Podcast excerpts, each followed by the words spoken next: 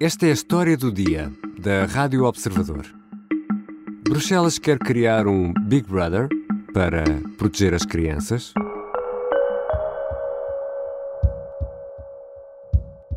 I would like to start with a message to children that are trapped in a cycle of abuse, who are not safe in their homes or in their environment. Esta é a voz de Ilva Johansson, comissária europeia dos Assuntos Internos. Apresentou na quarta-feira um pacote de medidas de combate ao abuso de menores. Está prevista, por exemplo, a possibilidade de passar a pente fino as comunicações feitas através de mensagens privadas nas redes sociais, plataformas de jogos ou até por e-mail. Isto para tentar detectar abusos e abusadores. To the police officers who are frustrated about not being able to investigate these crimes uh, enough, even though it's a very uh, huge amount of children that are victims. And to the perpetrators, we are coming for you. A Comissão Europeia quer obrigar as empresas a monitorizar e remover conteúdos ligados ao abuso sexual de menores. Empresas como a Google, Telegram, Apple ou Meta, que detém o Facebook, o Instagram e o WhatsApp, vão ter de varrer as plataformas à procura de indícios e depois comunicá-los às autoridades.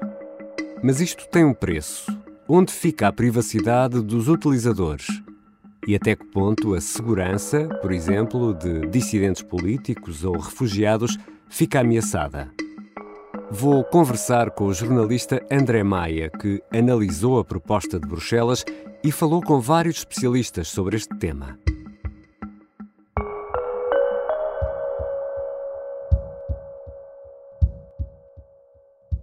Bem-vindo, André. Olá, Ricardo, obrigado. Que sistema é este que é agora proposto pela Comissão Europeia? Este sistema, no fundo, o que prevê é que haja uma total monitorização, um varrimento total de todas as comunicações que aparecem na, na internet, não só publicações, mas também a correspondência privada, e que funciona numa forma de, de, um alerta, quase como um antivírus, em que há um sistema de inteligência artificial que vai detectar e procurar palavras-chave, imagens, vídeos que possam ser suspeitos de abuso sexual de menores, também de pornografia infantil, e depois esses alertas, esses, essas palavras-chave, essas mensagens que forem detectadas, que acionarem o tal alerta, essas mensagens vão ser enviadas para outra entidade que aí sim vai validar ou não se essas mensagens, se essas comunicações detectadas são ou não suspeitas.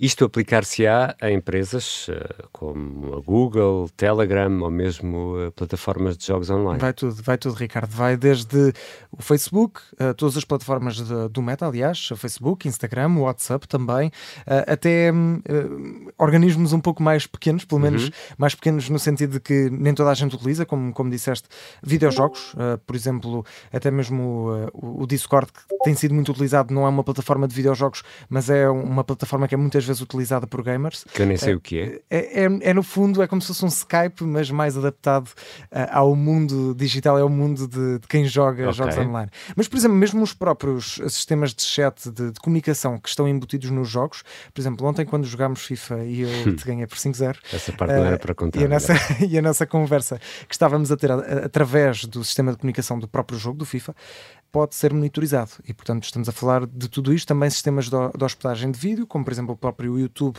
pode também ser monitorizado neste sentido.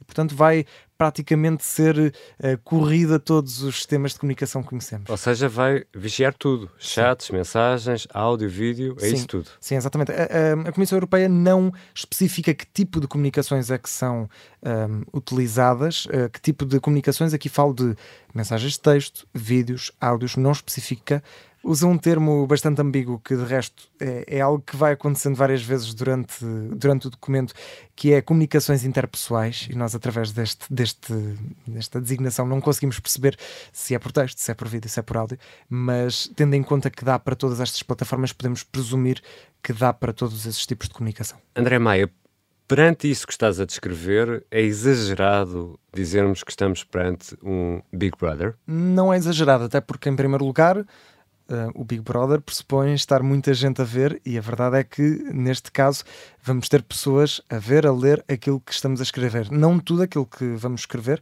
mas haverá pessoas uh, que vão ter de fazer essa filtragem.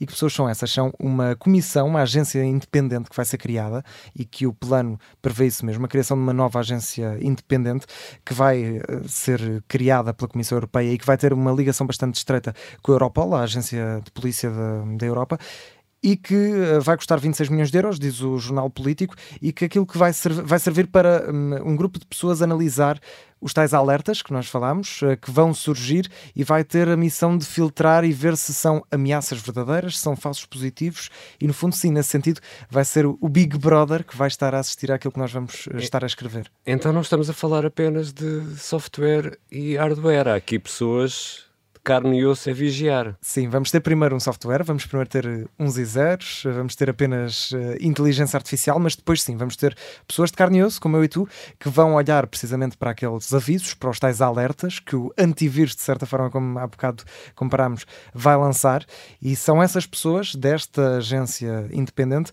que vão pegar nesses alertas e verificar isto é uma mensagem suspeita? É verdadeira?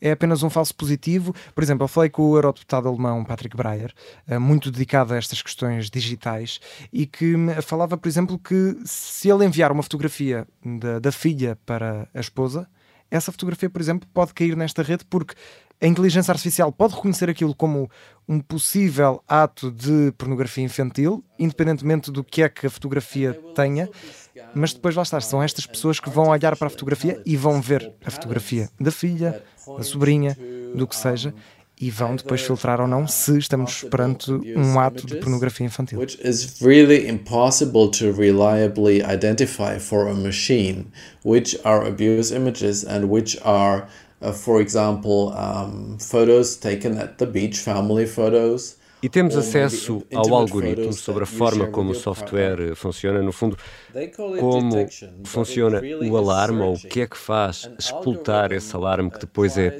analisado por essa tal comissão? Não, não temos informação e, aliás, é mais um dos pontos que é bastante ambíguo e que a Comissão Europeia, neste regulamento, nesta proposta, diz apenas hum, frases um pouco ocas como uh, este regulamento propõe salvaguardas para que as tecnologias uh, que forem usadas não sejam extremamente evasivas. A Comissão Europeia, de resto, admite várias vezes durante o texto que sim, que esta é uma proposta evasiva, é uma proposta que pode romper com a confidencialidade, com a privacidade, mas nunca explica de forma clara de que forma é que vai funcionar o software. Aliás, nem diz que software é que vai ser, diz que vai ser uma, um software de inteligência artificial, diz que vai servir de forma anónima, ou seja, não vai saber a priori quando faz o tal varrimento completo, não vai saber a priori qual é a pessoa que está a enviar a mensagem, eh, nem vai ler todo o texto que está na mensagem, vai apenas procurar, no fundo, modelos, templates utilizados por abusadores sexuais de menores,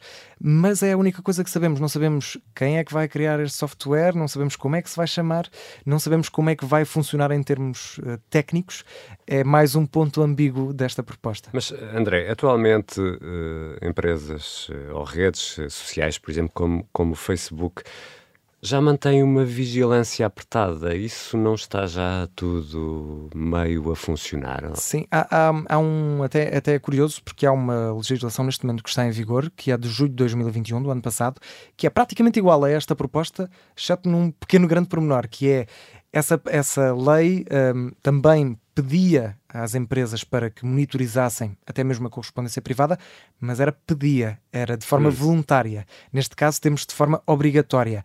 De qualquer maneira, hum, os dados que, que nós temos dão eh, conta que 99% dos alertas partem apenas de cinco empresas de comunicação e são uh, cinco das maiores. Falamos de Facebook, o grupo Meta, uh, a Google, o Snapchat, as empresas da Microsoft e também o Twitter.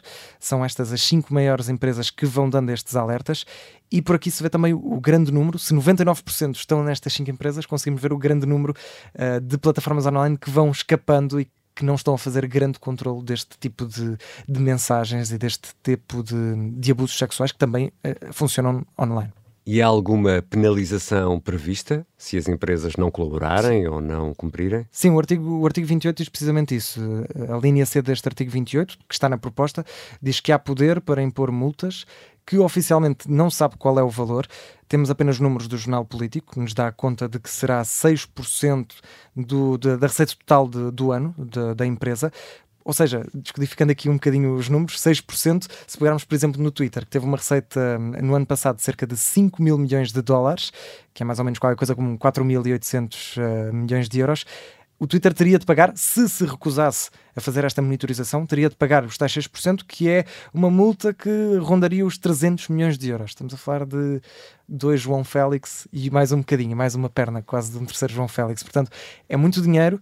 Uh, para as empresas, obviamente estas empresas têm receitas uh, incríveis, ainda assim uh, são multas bastante grandes para as empresas que não queiram colaborar com, este, com esta proposta.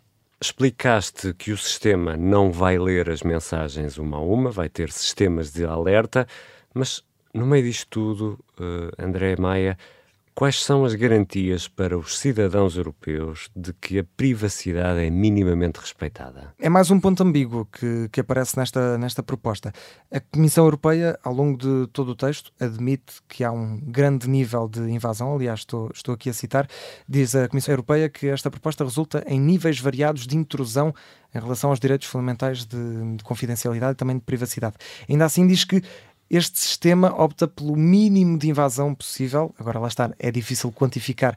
O que essa... é que será o mínimo? Exatamente, é? exatamente. Mas também há aqui uh, uma grande justificação, ou a justificação principal que a Comissão Europeia dá para isto é o tal princípio da proporcionalidade, que é, no fundo, existe uma limitação de um direito que é reconhecido, está limitado o direito da privacidade, mas como nos disse, por exemplo, o advogado João Ferreira Pinto, este princípio de proporcionalidade acontece em vários domínios do direito. Aliás, nós inclusive tivemos esta, precisamente essa discussão a nível constitucional no início da pandemia em Portugal, com as medidas restritivas que o governo impôs a toda a gente, em que se discutia muito, muito qual é que era a proporcionalidade de obrigar, eh, por exemplo, as pessoas a usarem máscara. Neste caso, a é contrapartida é conseguir combater o, o abuso sexual de menores. Esta proposta da Comissão Europeia, como é que vai funcionar um, em termos do direito nacional? Vai ser transposta para o direito dos Estados-membros? Uh, isto é compatível com o direito português, quando estamos aqui no meio desta polémica toda uhum. sobre os metadados? Não é uma questão de ser compatível ou não, mesmo que não seja, vai passar a ser, porque, pelo hum. que falámos também com o advogado João Ferreira Pinto, esta é uma legislação que vai ser eh, uniforme a toda a União Europeia, não é propriamente uma, uma diretiva em que cada Estado adapta aquilo que, que, que, surgir na proposta à sua própria legislação. Não, neste caso é uma legislação uniforme e, portanto, os Estados-membros não vão ter mais do que fazer do que se não acatar esta, esta decisão, isto, lá está, se for aprovada a proposta. E, portanto, aqui a questão que se coloca é, isto é um regulamento comunitário e os regulamentos comunitários não são transpostos para a lei nacional, eles vigoram na ordem jurídica da União Europeia, dos 27 Estados-membros da União Europeia. Portanto, os Estados nacionais só têm que cumprir, até porque vão negociar este regulamento no Conselho Europeu e depois ele, ele será aplicado e será eh, aplicável diretamente na ordem jurídica nacional. E já sabemos quando é que vai entrar em vigor? É uma boa questão. Ninguém sabe, está no segredo dos deuses. O eurodeputado alemão Patrick Breyer diz que não sabe ainda nem sequer qual é que vai ser a data em que o Conselho Europeu vai reunir para avaliar esta proposta? Porque primeiro terá de ir ao Conselho Europeu, depois sim será uh, enviada para o Parlamento Europeu para ser debatida e votada. Também não se sabe, obviamente, em que, em que data é que será, mas daquilo que nós falamos com, com várias pessoas, podemos esperar aqui algum tempo de espera, e algum tempo de espera serão meses até possivelmente anos, aí já com uma probabilidade menos redu mais reduzida, mas meses uh, muito, muito provavelmente será, até porque é um debate bastante complexo. Estamos aqui a decidir entre privacidade ou a defesa das crianças. Exatamente, no limite, estamos a ser confrontados com isso mesmo, deixar que as nossas uh, comunicações sejam vigiadas, no, por outro lado, defender uh, as nossas crianças. Exato. Por exemplo, André, se estivéssemos aqui a usar um sistema de comunicação à distância uhum. e fizemos-o tantas vezes uh, durante os tempos uh, de confinamento da pandemia, se estivéssemos a usar um desses sistemas para gravar esta nossa conversa, poderíamos estar a ser escutados? Não da forma como tu e se calhar os nossos ouvintes estão a pensar agora com esse, esse cenário que criaste, ou seja, não, não podemos esperar que esteja do outro lado alguém com um fone na mão a ouvir-nos neste momento, em tempo real, a apontar com um sonzinho de fundo de, de escuda, não. E, e a gravar numa Exatamente, fita. Exatamente, uma fita, não. não. Não devemos esperar isso, mas devemos esperar sim que os ficheiros que forem utilizados e os ficheiros que forem resultado dessas comunicações, seja as comunicações, como estavas a dizer, e que foram muito utilizadas na pandemia, as videochamadas, uh, as conversas, uh, mas principalmente os áudios que vão ser gerados com isso, as mensagens que vão ser geradas com isso, essas sim serão analisadas, serão vistas, independentemente de serem vistas por um robô, por um sistema de inteligência artificial, ou depois de seguirem para a tal entidade independente que vai analisar, aí sim já por pessoas, uh, independentemente disso, sim, todos os ficheiros que forem gerados, esses sim estarão a ser escutados, ouvidos, e portanto, esta nossa conversa provavelmente não, mas se enviarmos, por exemplo, esta conversa para alguém, aí sim provavelmente poderemos estar a ser ouvidos, em primeiro lugar, por essa inteligência artificial, depois, quem sabe, se houver alguma suspeita, por alguém de carne e osso. Obrigado, André. Obrigado, Ricardo. André Maia é jornalista do Observador e mergulhou a fundo nesta proposta da Comissão Europeia que muitos veem como perigosa, como um meio para vigiar tudo e todos a todo o tempo, como o Big Brother criado por George Orwell no livro 1984. Por regra, encontramos o André Maia na Rádio Observador, onde o podemos ouvir em reportagens, na edição de noticiários, na condução de especiais e até a fazer relatos de futebol. Esta foi a história do dia. A sonoplastia é do Bernardo Almeida, a música do genérico do João Ribeiro. Eu sou o Ricardo Conceição. Até segunda.